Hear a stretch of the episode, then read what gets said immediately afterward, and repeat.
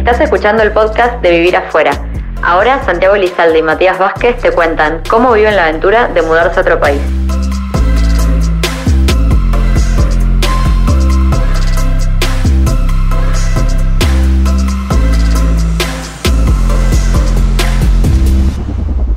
Hoy estamos en un nuevo capítulo de Vivir Afuera y tenemos una invitada especial y como siempre los invitados, ¿cómo son?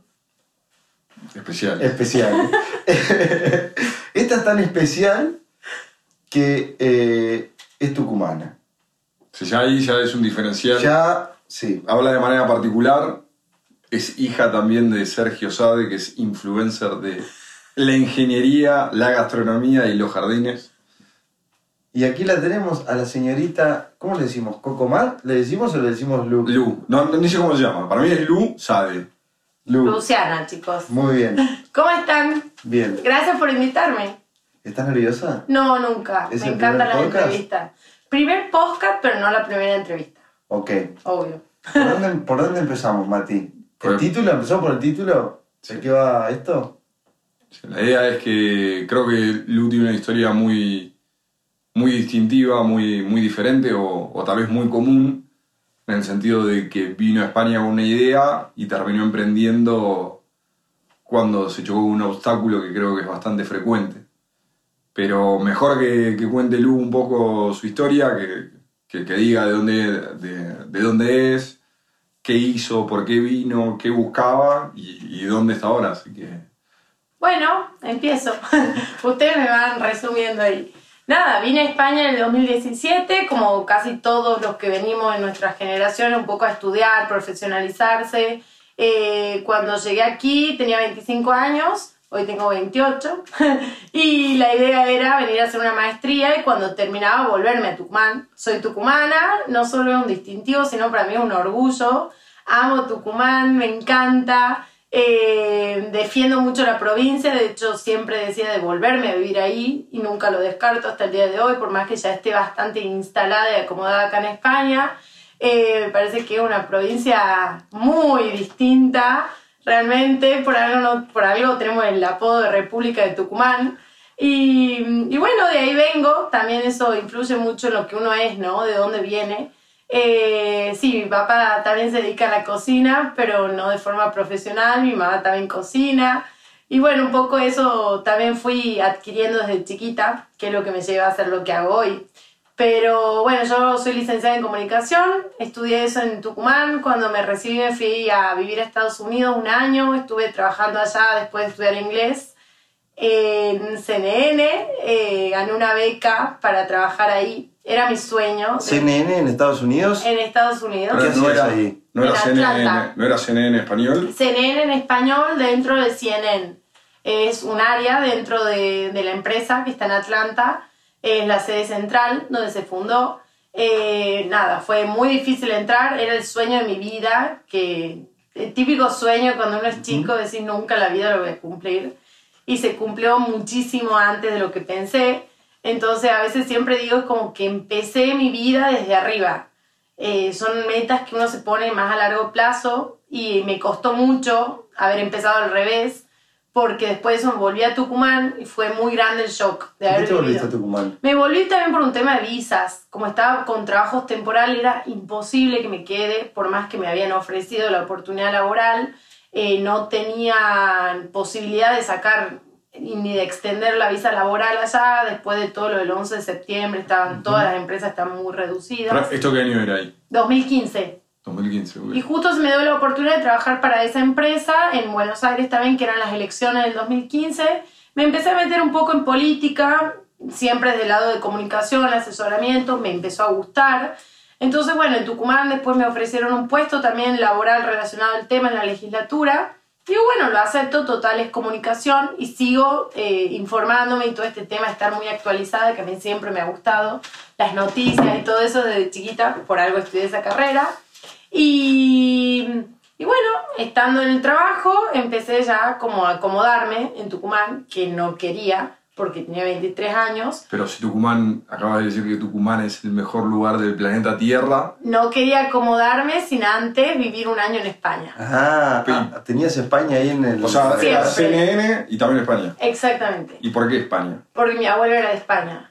Y sentía que era una meta pendiente vivir acá un año y saber por qué mi abuelo amaba tanto España. Aprender a hablar español. También, y sí, tío, joder, eso no se aprende así nomás.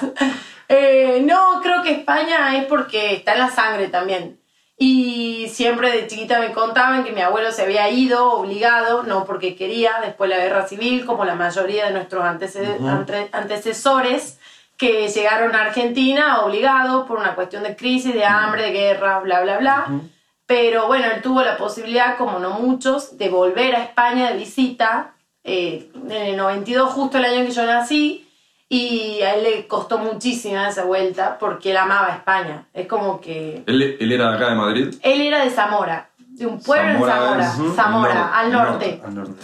Y bueno, se fue con 14 años y volvió a los 70 y pico y para él fue durísimo.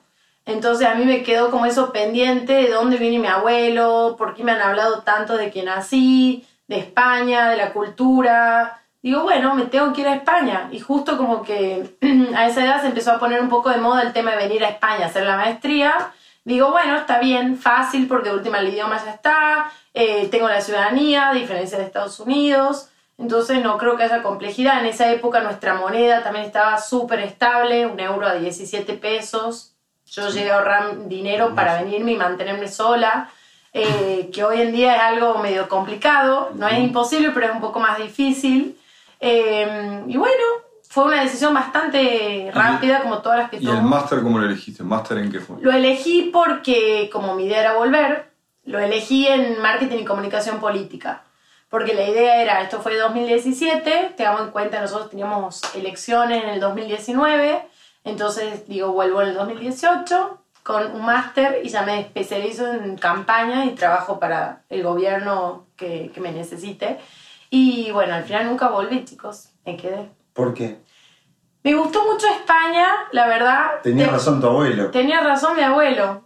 Eh, creo que mm, te acomodas fácil acá. Te acostumbras eh, muy rápido a lo bueno. Y si bien yo amo Tucumán y Argentina, acá también vivo bien. Por eso me ha, me ha ¿Qué- costado volver ¿Qué, también. qué- qué sería lo bueno? ¿Qué es, o sea, Te acostumbras a las cosas buenas que hay acá que en Argentina por ahí no tenemos. A la seguridad, a la estabilidad económica. Es muy complicado acá el tema laboral, pero aún así, aunque ganes menos, eh, tenés más calidad de vida. Entonces uno a veces pone la balanza, como muchos de los argentinos jóvenes que estamos acá, que obviamente extrañas la familia, extrañas el asado de los domingos, tus amigos que ya se empiezan a casar, a tener hijos y toda la cotidianidad del día a día que uno se la pierde, pero también ganas en otras cosas, que es lo que digo yo. Eh, acá también gané muchísimos amigos, tengo muchos grupos, eh, gente que, bueno, uno va cambiando. Además, eh, no he vivido solo acá, también en Estados Unidos, también viví en Brasil un año, en el 2012, hice como un Erasmus. Eh, y es como que siempre mis padres, que también han vivido afuera de jóvenes, nos educaron a que uno tiene que, en el lugar que está, hacer su grupo. Y que la gente siempre va a seguir estando por más que ya no vivas en el mismo lugar. Y de hecho yo hoy en día hablo todos los días con mis amigos de Tucumán, de Buenos Aires, de Estados Unidos. Y mejor, porque es como que uno se internacionaliza, por así decirlo, y no, no es que restás por mudarte, sino que vas sumando en gente, en experiencia, en conocimiento. Y ahora, pero igual, o sea, empezaste diciendo de, o sea, de que Tucumán, nada, es el oasis en, en el planeta Tierra y que no descartás vol- volver. Claro, no O sea, ¿qué, qué, es lo que verdaderamente tiene Tucumán de que, o sea, o tu casa, ¿no? Porque nosotros también hablamos de, lógicamente, de, de eso, pero también creo que ahora vos tenés tu empresa y ahora vamos a pasar a hablar de ese tema, pero si vienes, hablas de que eh, ya tenés tu grupo de amigos, tenés tu empresa y todo, y sin embargo igual no descartás volver a tu lugar de origen. ¿Por qué? Porque yo creo que, sobre todo más ahora, después de lo que hemos vivido, vivido el año pasado, eh, ya no podemos decir yo quiero hacer esto por el resto de mi vida, yo quiero vivir en este lugar por el resto de mi vida. Gracias a Dios y a mi familia que me han educado de esta forma, yo nunca he dicho quiero hacer esto siempre. Definitivamente. yo sé que Tucumán siempre va a estar en el mismo lugar, que es mi casa, mi sangre, mi familia, mi origen. Por eso nunca voy a descartar volver ahí, porque es mi centro. De ahí en más, el año que viene me puedo ir a Alemania, Suiza, Inglaterra o a Australia y nunca se sabe qué puede pasar. Y es como te digo, el año pasado todos empezamos enero con un objetivo y una idea y un proyecto que, no sé, un porcentaje, pero de mis amigos el 70% los cambió en diciembre. Y está buenísimo, pero lo mejor de eso es cómo nos adaptamos a esas situaciones. Entonces yo no descarto volver y lo digo también con un tema de tenerlo en la mente por si alguna vez tengo que volver. O sea, volver a readaptarme a esa ciudad, a ese círculo, a las costumbres, que al final son las que tenemos de que hemos nacido. Entonces, Y ahora, y, y volviendo al tema de, de emprender. O sea, vos venís acá, haces el máster en comunicación política, lo, lo terminás, y, y ¿qué, qué pasa? O sea, que no, ¿para Lo qué? terminé el máster y bueno, de ahí, claro, no me volví. Entonces no me sirvió mucho el máster porque por más que intenté buscar trabajo acá, en política siempre es difícil entrar. En Argentina, en China, en Estados Unidos, en España. Sin contacto es imposible.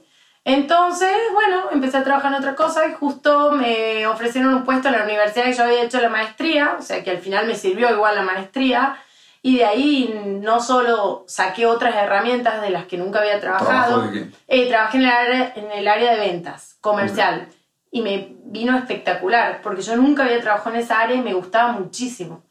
Eh, hoy en día lo agradezco, porque me dio herramientas que las necesito en el día a día para, para vender, para negociar con mis proveedores, con mis clientes, todo me parece fantástico.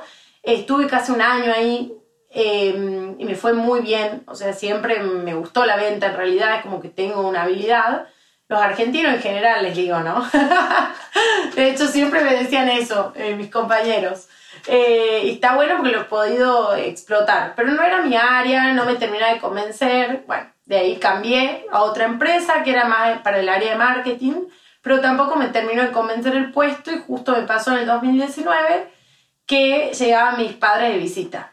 Entonces estaba en esa disyuntiva, o viajo con ellos un mes, o estoy en un trabajo que no me gusta, que igual lo voy a terminar dejando, a la corta, ni siquiera a la larga, eh, y me pierdo de verlos.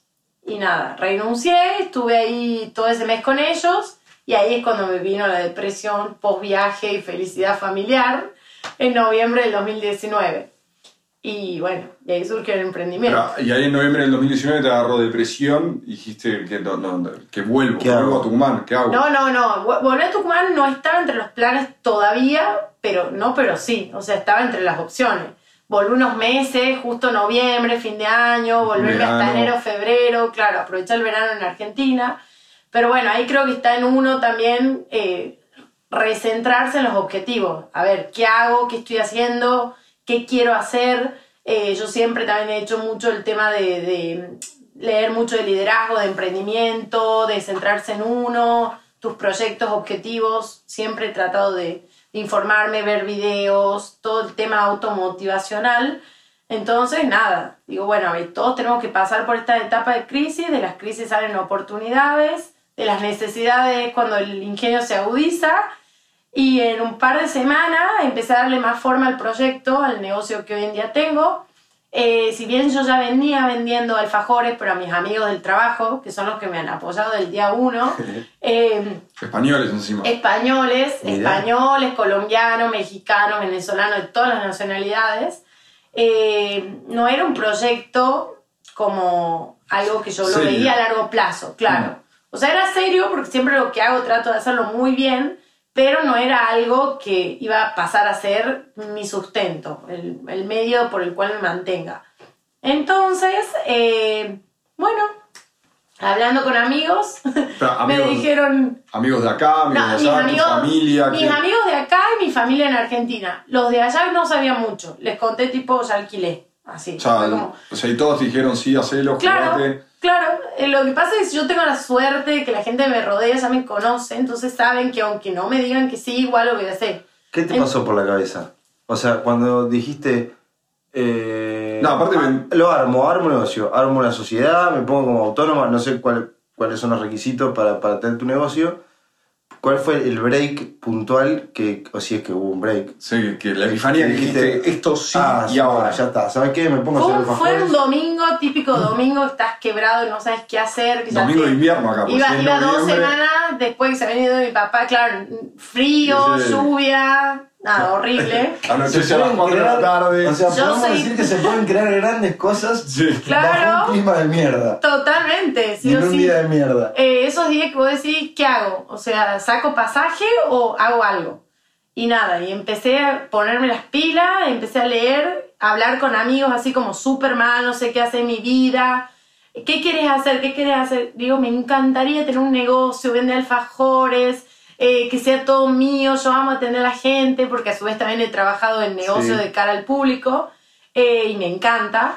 Y empecé a hablarlo y me, como que me empezaron a impulsar. Bueno, busca negocio, averiguar, yo no, es imposible, es muy caro, no tengo el dinero, hay que hacerse autónomo, Sí, monotributista. todo el Eh, todo el tema legal, yo digo, no hay chance, las finanzas no la veo ni cuadrada, eh, me encantan los números, pero no sé manejar el tema administrativo.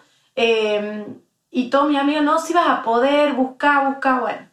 Y nada, fue así, literal, me levanté un día, al otro día entré a Idealista, buscar alquileres, lo busqué al alquiler, chicos, literal, a la tarde fui a verlo y a la semana lo alquilé. ¿Y, y, por- y por qué alfajores? O sea, para alfajores es como algo muy argentino. O sea, a ver, nosotros somos agradecidos, porque de hecho, Lu hoy nos trajo. Y los comeremos sí, felizmente. y, son, y son muy, y son muy ricos, pero también es como que no, o sea, uno no encuentra alfajores en Madrid en cada kiosco o, en muchísimas panaderías. Entonces, ¿por qué dijiste alfajores?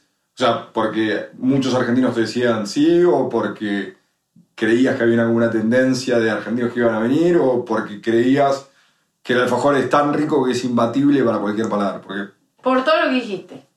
Porque no hay alfajores buenos, no había, por lo menos yo como argentina he buscado, intenté ir a panaderías, buscar alfajores artesanales, se encuentran marcas que se importan, pero bueno, ya todos las conocemos, es como más de lo mismo, es más carísima a precio realmente que hasta un argentino viviendo acá con un sueldo en euro nos parece caro. Eh, porque no, hay- no había un, un mercado que estaba desarrollado en el tema.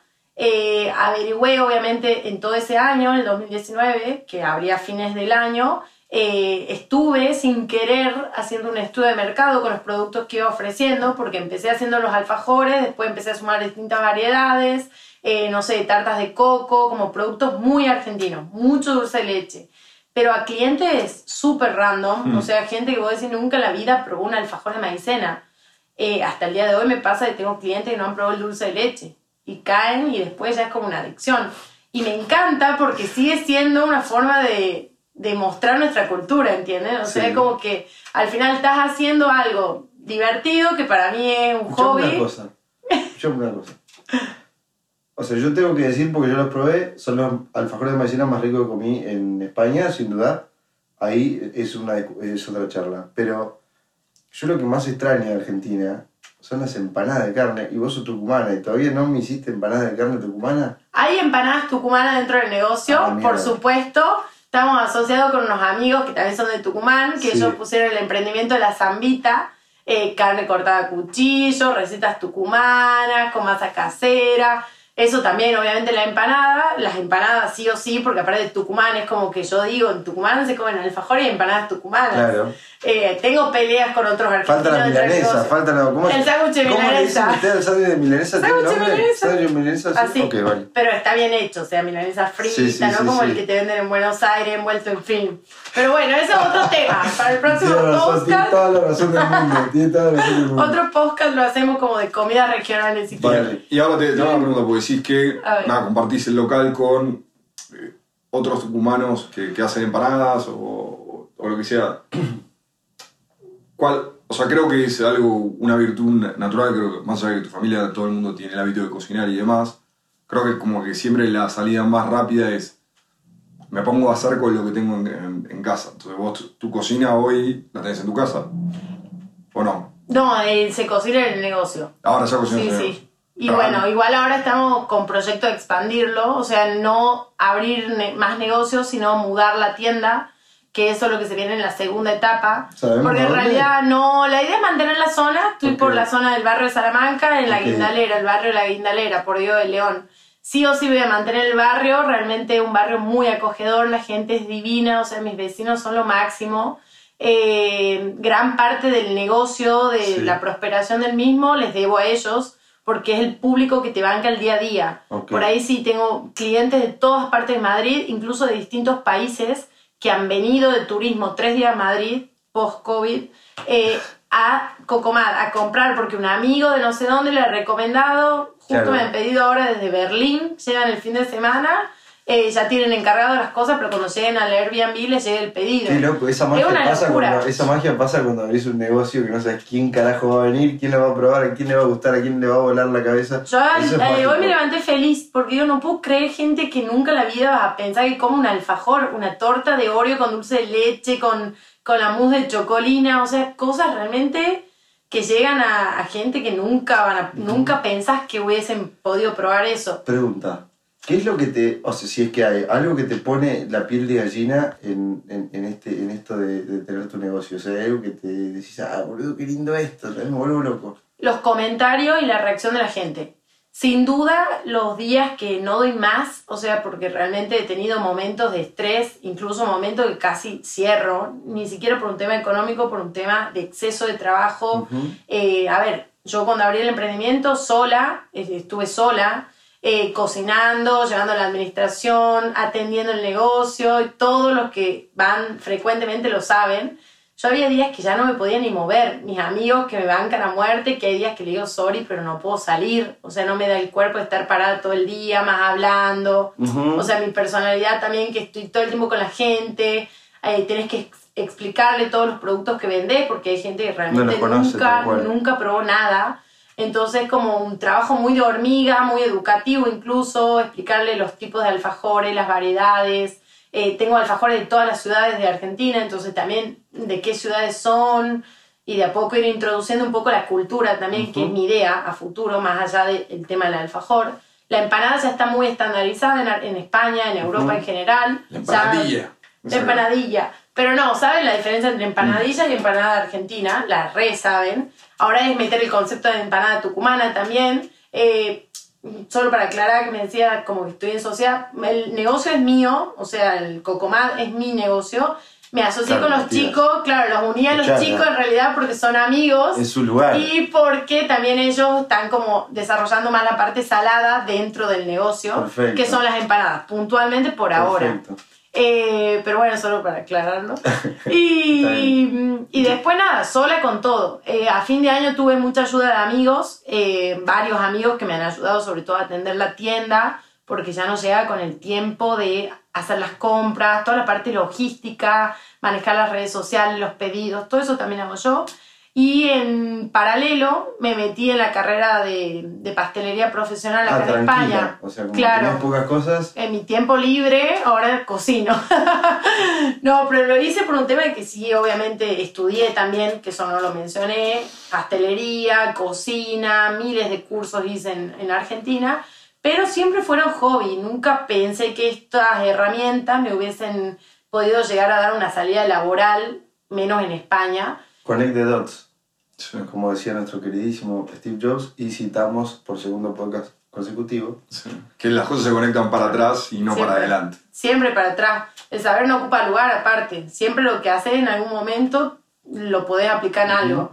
Eh, pero bueno, en, en su momento fue hobby y no sé si era algo ya medio que lo iba armando sin querer, porque a mí siempre, o sea, inconscientemente esas cosas que así como quiero ir a CNN, bueno, yo siempre hablaba con mis amigas de chica, siempre era la encargada de hacer los postres, de preparar todas las cenas para mis amigos, yo iba a hacer las compras, yo era la que hacía todo, pero porque me gustaba, o sea, era una- es algo mío.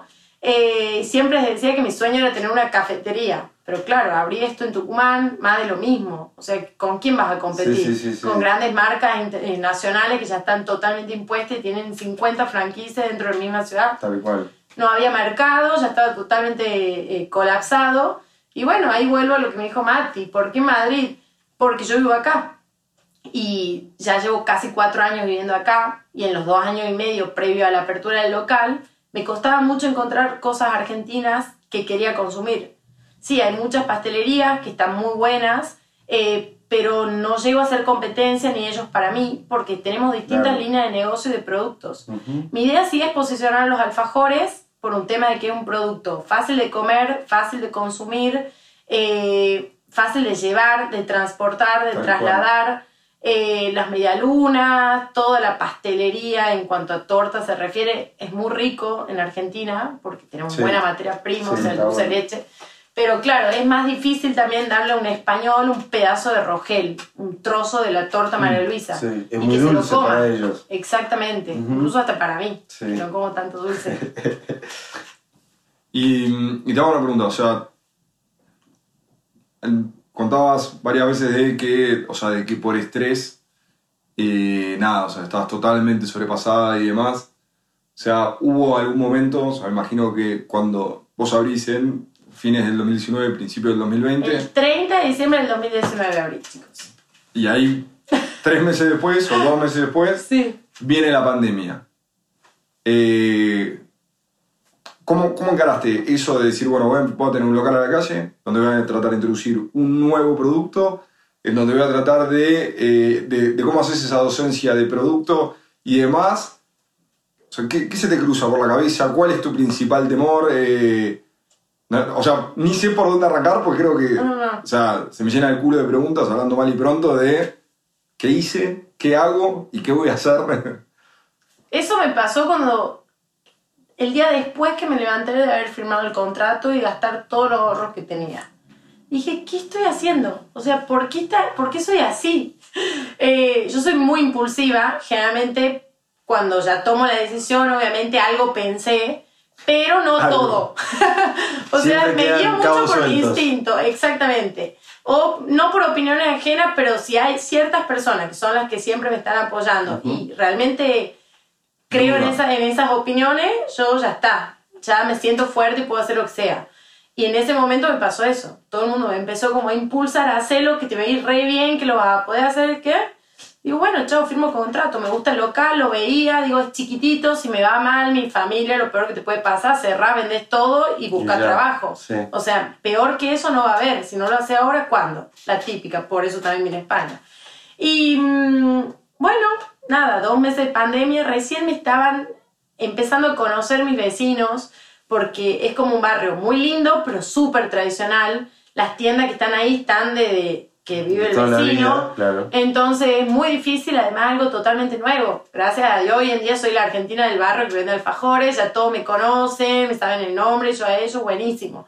Pero me ha costado mucho los primeros dos meses, que fueron los meses del negocio. Porque de ahí ya empezamos la cuarentena y todo tuvo que ser puerta cerrada, con reparto a domicilio. A ver, fue muy duro porque recién me estaba empezando a adaptar a algo nuevo, a un rubro nuevo, a un trabajo nuevo, a un negocio nuevo. Y me tuve, y, tuve que cerrar la tienda al público porque nadie podía salir y volver a adaptarme. O sea, fue como 50 cambios en dos meses y medio. Gracias a la gente y a mis amigos y a que todos estábamos encerrados, esto yo creo que hoy en día está funcionando por eso, gracias a la cuarentena, que de hecho lo digo porque fue lo que me dio el impulso, lo que me hizo conocida, lo que hizo que todo el mundo me empiece a pedir, los influencers, famosos, periodistas, todos en casa, te contestaban al toque el celular, yo manejo redes sociales, me dedicaba a eso, sé cómo contactar con la gente, todo el mundo súper recíproco, colaborativo, bueno, la cuarentena en general ha sido algo, un tema muy solidario, por lo menos yo es lo que he tratado de destacar de, de esos meses que hemos pasado encerrado acá en España, y muchísima gente me empezó a seguir, eh, creamos una relación con mis clientes que mm, la mayoría me conoce desde la cuarentena, como muy empática, yo contestaba todos los mensajes, le mandaba regalos siempre con los pedidos, y nada, volver después de la cuarentena fue lo mejor que me pasó. Ahí fue cuando, o sea, como que cargué muchas pilas porque la gente iba al negocio a conocerme. Entonces como que me sentía el rey eh, como del pueblo, ¿entiendes? O volver- volver a tu Me comando. llegaban y me decían, ay, por ejemplo, yo soy Mati, ¿te acuerdas que te pedí yo? Ay, vos sos el de tal calle, sí, me recuerdo de vos. Y ya te ponías a hablar. O sea, vos enviabas, eras Sí. buena encargada de enviar las no cosas. tenía, no podía salir, Ah. no podíamos salir mucho, circular, se enviaba de tienda eh, a... Tenía dos amigos que trabajaban en Globo obviamente parado porque cerró todo, Sí. las tiendas grandes, etcétera. Eh, y bueno, empezaron a trabajar ellos conmigo en particular. Empezamos con repartos dos días a la semana, aumentamos a tres y en mayo ya teníamos casi todos los días envío. Creo Era- que, ya, creo que ya lo dijiste, pero como para destacarlo, ¿hubo al- algún momento donde dijiste no puedo cruzar esta línea? O sea, se, se te vino un problema encima y dijiste esto creo que no lo, no lo pasó. Por ahora no. Creo que hoy en día mi problema es la limitación del espacio y también eh, el techo soy yo, porque al estar sola es Claro. muy difícil eh, crecer. Y es lo que me está pasando ahora, por suerte, en este límite y techo que me autopuse, porque Ujú. fue un emprendimiento que, a ver, tenía expectativas como todo lo nuevo, pero nunca pensé que iba a ser algo tan fructífero y en un año que crezca al nivel que ha Ujú. crecido. Empecé vendiendo cuatro tipos de alfajores, hoy tengo casi 30, más 8.000 productos, incluso sobre la marcha. Fui aprendiendo muchas cosas, por más que estaba asesorada con chefs de Argentina que, que conozco, que me estaban ayudando en capacitación y todo online. eh, aprendí mucho sobre la marcha. El tema de prever, de, de cocinar nuevos productos y también gracias a los clientes, que son los que te van pidiendo. Claro, tal cual, tal cual. Y bueno, en este techo eh, llega mi hermana, eh, que está hace unas semanas ya acá viviendo en España, y viene a darme un soporte y una ayuda fundamental porque realmente sola ya era imposible. Tenía dos, tres amigas que me estaban dando una mano con, con el tema de la tienda y atender, pero hay cosas que necesitamos estar full time. Y el resto por ella también estudia, hacen maestría, están con práctica y, ella renunció todo allá en Argentina, como lo hice yo hace 3, 4 años, es ingeniera en industrial, así que bueno, viene a darme toda la parte que yo no tengo de mi negocio, que es por ahí la desorganización en la administración, la logística. Eso, quería ir a eso. Tengo una amiga que como que tiene ganas de arrancar su emprendimiento, acá en Madrid de hecho, y en gastronomía, pero no eh, alfajores, quede tranquila. O quizás algún día sí, pero no, no puntualmente eso. Y el otro día me decía que le daba como, eh, no sé si miedo, pero como que la pata que a ella le faltaba, la parte administrativa, la pata contable. ¿Cómo la, la, lle- la llevaste hasta ahora? O sea, entendiendo de que yo no, no quiero que me des clase de contabilidad de tu negocio, sino cómo, cómo afrontaste es- eso de que no sé, esta parte del negocio no la sé hacer. O sea, ¿cómo, cómo la llevaste? Eh, primero asumiendo que no podés saber todo. Entonces, lo que más aprendí hasta el día de hoy es a delegar. El, el número uno de mi negocio de aprendizaje es eso. Entonces, lo que yo no sé hacer, o pido ayuda o le doy a otro para que lo haga. Y Vale. en este caso, obviamente, un gestor, que es el que se encarga de llenarme la contabilidad. Tuve que aprender temas impositivos acá en España, que uno no tiene idea. En Argentina, la verdad es que tampoco tenía idea, pero Sí, por sí, lo menos mi mamá es contadora, entonces me decía qué había que hacer. eh, o por lo menos vivís en ese país, ya, Sí. ya lo sabés de que naciste, ¿entendés? Pero acá es como un mundo nuevo, no tenía ningún amigo que tenga emprendimiento y que me pueda decir, Lu, tenés que hacer esto, contratar a este. Entonces fue como realmente tirarme en la pileta. Y con lo que me decía recién, hasta acá llego, me ha pasado el año pasado que no entendía. O sea, a mí me cuesta mucho, eh, los temas que me cuestan, aunque no los sepa, prefiero entenderlos para ver por qué está pasando eso, aunque no, nunca más, no, no, no me dedique a eso yo. Sí, sí, sí. sí. La parte administrativa yo sé que mi, mi falta porque tengo otras virtudes y esa no Claro. lo es. Eh, pero a veces me mandaba el gestor, tenés que pagar esto, tenés que hacer esto, manda este formulario. Yo le preguntaba, pero ¿para qué? ¿Cómo? O sea, no- yo no tengo problema, te pago lo que quieras, pero explícamelo. Claro. Así te entiendo qué estoy haciendo. Y ahí tuve miles de limitaciones eh, que me llegaban facturas, me llegaban, yo sabes qué, digo, pago todo porque esto salta en algún momento. ves, sí. ¿Sabes qué? Prefiero tener toda la constancia de que pagué, que el año pasado yo sé que cometí miles de errores administrativos también y te cuestan plata, obvio, como todos los problemas, gracias a Dios tienen solución así Sí. y la tenía porque no eran, era una empresa muy chiquita por ahora, entonces son cosas que son viables y solventables y nada, aprendes, viste, golpeándote. Y hasta el día de hoy me pasa que sigo aprendiendo así. Sigo teniendo errores, los voy a seguir teniendo y mientras más crezca sé que van a ser mayores, no menores. Porque después también viene el tema de tener Otros, van a empleados. ser otros. sí. Exactamente, contratos laborales, disputas laborales. Pero bueno, si te quedas anclado en que no querés hacer algo, no querés emprender por no tener problemas y por la comodidad, no, no logras nada. Te quedas solamente con la idea del sueño sin cumplirlo. Y, y hoy vos crees que sos esa persona de, para tus amigos que decías, yo no tenía nadie que me pueda asesorar eh, al, al momento de emprender o que me falta toda esta parte administrativa o esta parte comercial o cualquier parte. Hoy vos crees que, o sea, teniendo una experiencia buena e intensa, o sea, eh, sos como la principal promotora de, de animarse, de que tampoco todo es tan terrible, o, o la gente es como que tal vez ah, te ve sobrepasada y dice, no me quiero meter. Me ven sobrepasada, pero saben que soy referente.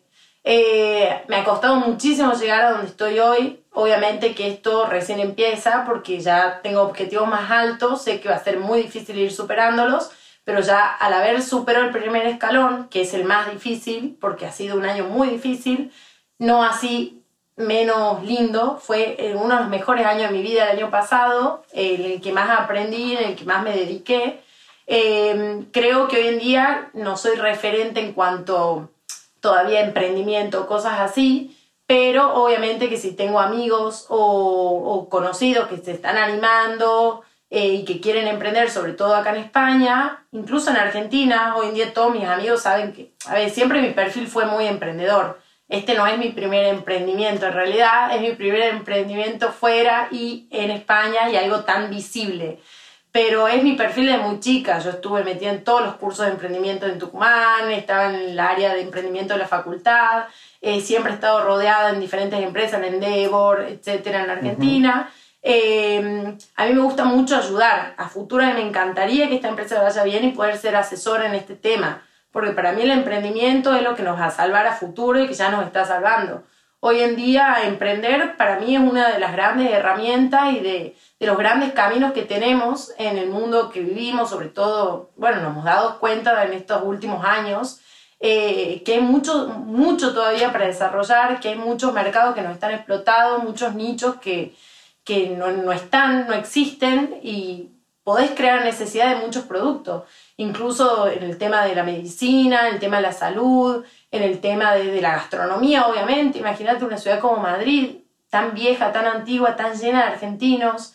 No es que a nadie no se le ha ocurrido hacer alfajores artesanales. Yo creo que por ahí nadie ha dado en el tiempo, en el lugar y en la forma de hacerlo el proyecto. Y así como este, hay millones que todavía siguen eh, sin explotar o sin descubrir. Tenemos el continente africano que dudo que tenga un local de alfajores. Ah, bueno. Y no sé cuántos millones de personas viven. Coming soon para Cien- África. ciento- sí, en Marruecos y en Marruecos. Un No coco, un coco, un coco. Va en Marruecos, ¿no? Coco mar sería en vez de. Va en Marruecos, te digo, Sí. porque comen muchísimo dulce. Ustedes se van a sorprender, pero uno de los públicos que más alfajores consumen en el negocio después del argentino y el venezolano y el español son los franceses. ¿Comen mucho alfajor? Muchísimo francés, chicos. Además, estoy en un barrio, justo en una empresa muy grande, eh, que el 90% de los empleados son franceses, por lo cual tengo el nicho ahí cautivo sin saberlo, porque ahí viene mi falta de experiencia comercial y de negocio. Me gustó el lugar porque me quedaba cerca de mi casa y era chiquito. Nunca averigüé qué tal el barrio, no fui a ver los mejores horarios Cero de estudio venta. de mercado. Cero estudio de mercado, fue A ojo, así. un poco de suerte, un poco de toda la voluntad que le pongo Yo creo realmente. que es eso, creo que el, el hecho de ponerle el 100 va abriendo puertas que uno no sabe que están ahí. A ver, esas son las cosas que yo no recomiendo, por ejemplo. O sea, yo a mis amigos le digo, mm, emprendan, pero vean un poco, traten de ser más previsores. Por ahí a lo que yo digo, no lo que yo hago. Exactamente, o sea, o hagan lo que yo hago ahora, no lo que he hecho cuando empecé. Pero bueno, en este, en este juego de los emprendimientos, de los negocios y todo, creo que no hay reglas. Uno puede ver, no sé, Steve Jobs, como lo mencionaron, podemos ver a Bill Gates, no sé, a, a Jeff Bezos, a cualquier emprendedor súper mega famoso, decir yo quiero ser como él. No sabemos cómo llegó, también es como eso, es un poco de suerte, un poco de gana, de voluntad, junto. de que justo ha conocido, de que... Yo creo que la suerte está en no quedarse quieto y en no frenarse a pesar de los 8.000 problemas. De verdad, el año pasado para mí fue muy duro, no solo en lo laboral, que ha sido muy lindo, me fue muy bien, un emprendimiento divino, también en lo personal tuve muchos cambios, como todos, Eh, me ha costado mucho el año pasado y aún así el negocio fue mi cable a tierra y mi preocupación 100% porque era mi emprendimiento, es, y hasta el día de hoy hago todo por y para este emprendimiento. Porque mi objetivo no es solo que el negocio fluya y que le vaya re bien, sino realmente es hacer conocer el producto en, en España, si se puede, en Europa, eh, y que la gente pueda conocer otra parte de la cultura argentina más allá de eh, la empanada, el asado y Maradona. Tenemos muchísimas cosas en el país que yo no solo trato de potenciarlas por medio del alfajor, sino también es un tema, como hablamos al principio, educativo, contar quiénes somos, qué hay en Argentina, dónde queda Tucumán, qué es el norte, qué es el sur, hermoso Buenos Aires, qué conoces de Argentina. Entonces, como un poco eso también, que nuestro país eh, siga siendo eh, conocido por otras cosas eh, gastronómicas, sobre todo. Sí le pudieras dar un mensaje, la misma pregunta siempre, ¿no? Si le pudieras dar un mensaje eh, a la Lu de el 2017. Sí. 2017, con lo que aprendiste ahora. Para, para que tome atajos, ¿vale? Para que llegue al mismo lugar, si se quiere, evitando algunas cosas. Aunque obviamente si evitas todo eso no llegas al mismo lugar. Pero no importa. Se entiende la pregunta. ¿Qué te dirías? Eh... ¿O qué le dirías mejor? No, le diría que a veces las cosas no son como uno quiere, que los proyectos y las metas o los, objetivos que uno tiene no son como uno quiere. Y eh, le diría que ha sido muy inteligente en el sentido ah, de adaptarse a todos los miles de cambios que ha tenido que no venían con sus proyectos desde que empezó la carrera en la facultad. Porque realmente yo hace 10 años que empecé la universidad, literal, bueno, 11, eh, yo no me veía en Madrid con una tienda de alfajores, con proyección de expansión y con mi hermana de socia y a futuro más empleado. ¿Qué crees que te diga? Y menos cuando llegué a España. O sea, yo cuando llegué a España me volví a Argentina en 10 meses, 11 meses. Entonces yo creo que el tema de adaptarme a tantos cambios, de ser muy paciente eh, y sobre todo eso, Mm, tratar de tomar esos cambios, las, cosas positivas, porque realmente esos cambios no siempre han sido cosas buenas, han sido cosas muy, muy fuertes, duras, difíciles, lejos de la casa. Eh, recién volví a Argentina, pero no iba hace casi dos años, cuando estaba acostumbrada a volver cada seis meses antes de la cuarentena. Entonces, como que creo que le diría que, que gracias a seguir así ese camino, a pesar de todos los problemas y cosas que se han metido, eh, nada, hoy me siento mucho más fuerte y más tranquila, también más estabilizada. Eh, España es un país divino, pero es muy difícil cuando llegas desde Argentina, sobre todo con carreras como la mía, comunicación, que hay mucha competencia, mucha, mucha presión, sueldos muy bajos y nada, es como que a veces la primera de cambio uno quiere renunciar y creo que lo mejor, no solo para mí, sino para los que quieran venir o para los que ya están acá, es eso, es centrarse en los objetivos y que tampoco está mal si a la larga o a la corta te volvés al lugar donde estabas antes. Si sos de Colombia, de Chile, de Perú, donde fuese, lo importante es donde estés, tratar de estar seguro y vivir de la mejor forma que se pueda. Pero bueno, adaptándose a todo lo que va a pasar. Te hago una, una consulta, bueno, para algo que, que, dijiste me, me, me, hizo sonar, en el sentido de, o sea, nosotros en todo el podcast hablamos de de, toda esta transformación mental y emocional que uno vive, o sea, diariamente, al estar desarraigado de, su contexto habitual. O sea, ¿vos crees que eso te potenció al momento de emprender? ¿Crees que te dio un plus? ¿O crees que vos innatamente ya lo tenías y que tal, tal vez no, no, no, no, tiene un diferencial o esa entereza mental de que uno va forjando? No, yo creo que es una mezcla de todo. Lo que pasa es que mm, si obviamente vivir afuera te hace más fuerte, te tenés que hacer fuerte porque estás acá, eh, pero también creo que es algo innato, también tiene que ver con uno, qué quieres hacer estés en Tucumán o estés en Madrid, o sea, qué quieres hacer vos en Buenos Aires o qué querías hacer acá. Si depende un poco de las ganas que tengas de tus proyectos y tus objetivos. Y obviamente el tema... Esa cosita que te corre por adentro que la puedes explicar muy bien así, no se puede explicar. Yo creo que son cosas que se dan, pero de verdad, esto es algo que se está dando, lo estoy disfrutando, veremos qué pasa de acá a unos años, ojalá sea el proyecto que quiero Si no es por algo también será. Pero bueno, por el momento poniéndole toda la voluntad a mi parte innata de emprendimiento y nada, disfrutando el día a día con la gente, el trato, eh, y bueno, cocinando y haciendo alfajores que me hacen muy feliz. Hoy me levanté feliz. Eso está muy bueno. Yo siento que eh, hemos exprimido el limón. Sí, yo a mí me quedan la, o sea, una, creo que más o menos lo dijimos, eh, pero el tema es, no, lo voy a preguntar, no quiero terminar tan abajo, eh, que sería de, de, cuáles son las, la, creo que lo, repasamos igual, ¿no? Pero dos dificultades, alguien que está en Argentina y que dice, me quiero ir a toda costa, eh, y, que, dice, bueno, no importa, voy y me pongo un emprendimiento. O sea, más allá de que nosotros creo que no, nadie está en posición de recomendar nada, sí como dar eh, como el, como un consejo de, de- creo yo por lo que te escucho, creo que es tener esa convicción al momento de tomar una decisión. O sea, para emigrar, para un negocio, lo que sea, creo que si, si tenés que resumir en algo de decir, mira, estas son, esta, tuve esta dificultad, pero sin embargo creo que es- esa entereza o lo, o lo que quieras como a modo de resumen de tal vez eso, de poder conectar a la gente que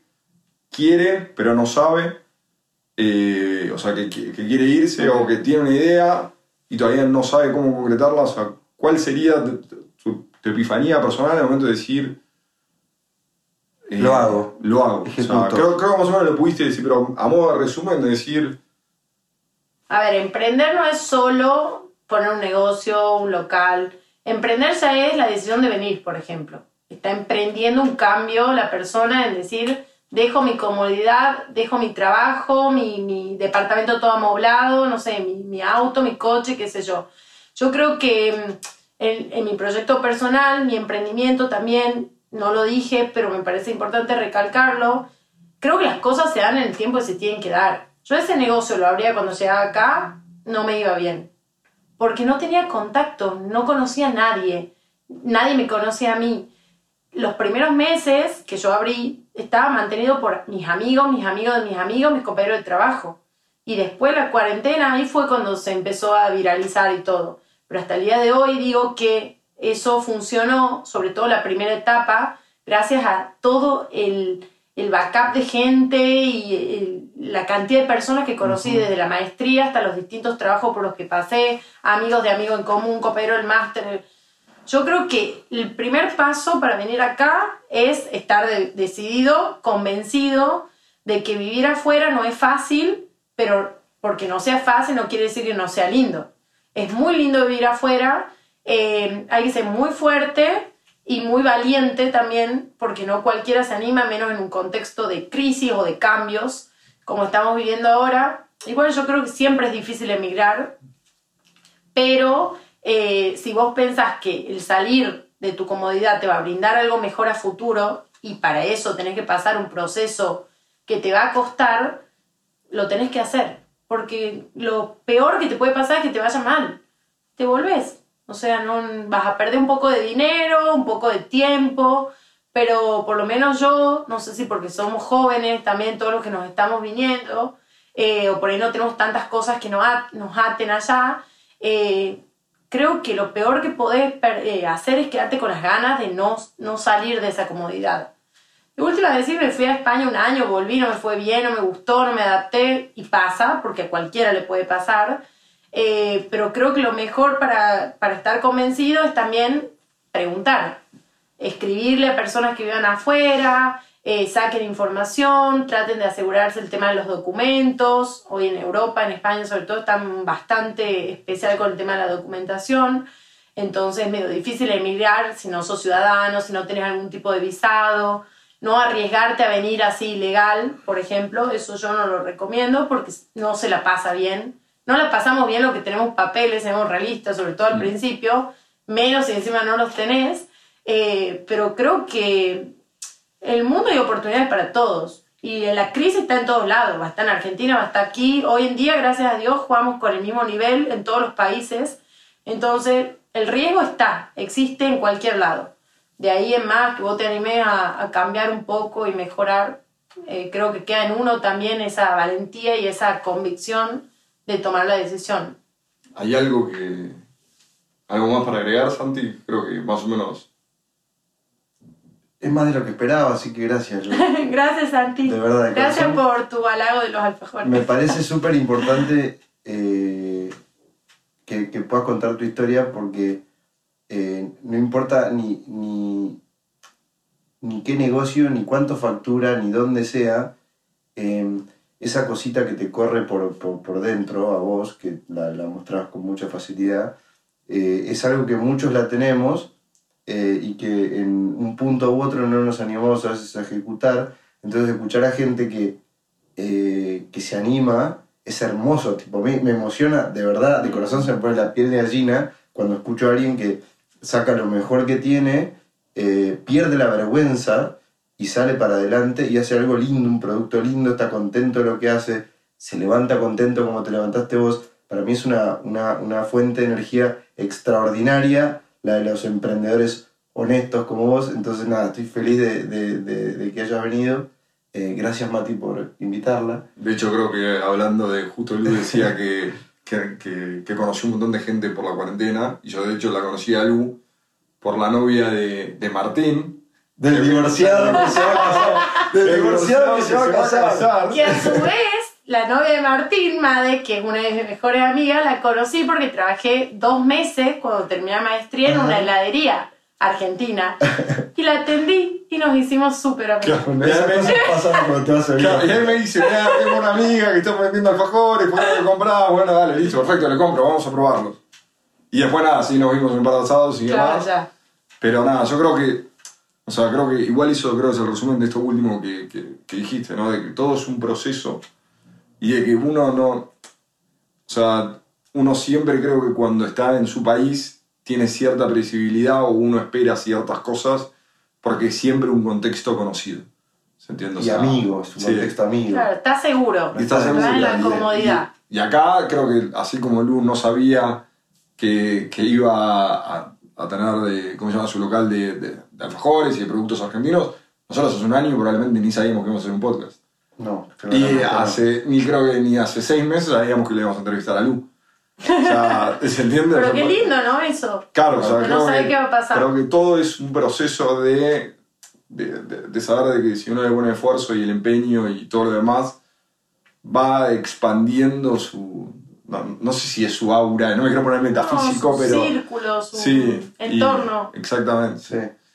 Y creo que es algo, o sea, es una cosa positiva en sí misma, o sea, es una virtud en sí misma de, de, de- de todo esto, de todo este proceso de vivir afuera. que- De esta magia de emprender. exactamente. También. Bueno, gracias. A ustedes, espero no haber sido muy tucumana, No, porque mujer, me no. molestaron. Pero bueno, aguante Tucumán. ¿A dónde, a dónde, a dónde tenemos que buscar los alfajores de Pueden Tucumán? buscarlo en Instagram como Cocomat Bakery, en Facebook también, y si no, bueno, en calle Ferrer del Río 21, en barrio de la Guindalera, en Madrid. Se tiene que bajar en la estación Diego, Diego de de León. León. Caminan cuatro cuadras y ahí te atiende Y ahí Lu. estamos, con mi hermana. Cuando no hay pandemia te recibe Te algunos recibe. mates. Claro, pre-pandemia había mates, chicos, pero bueno, ya lo vamos a ir adquiriendo. Ojalá mientras nos empecemos a vacunar todo de nuevo. ¿Y a nosotros? ¿Dónde nos siguen, Mati? Nosotros siempre estamos en Vivir Afuera para resolver cualquier duda o consulta que podamos ayudarlos. Estamos en Twitter, en YouTube, en Spotify, en Instagram y en... Nos falta poner un local. Sí, exacto. Vamos a poner un local a la calle de Vivir Afuera y para que se den todos los podcasts. Bueno, eh, nada, gracias. A ustedes. Muchas gracias Lu y nos vemos en el próximo episodio. Así será, saludos.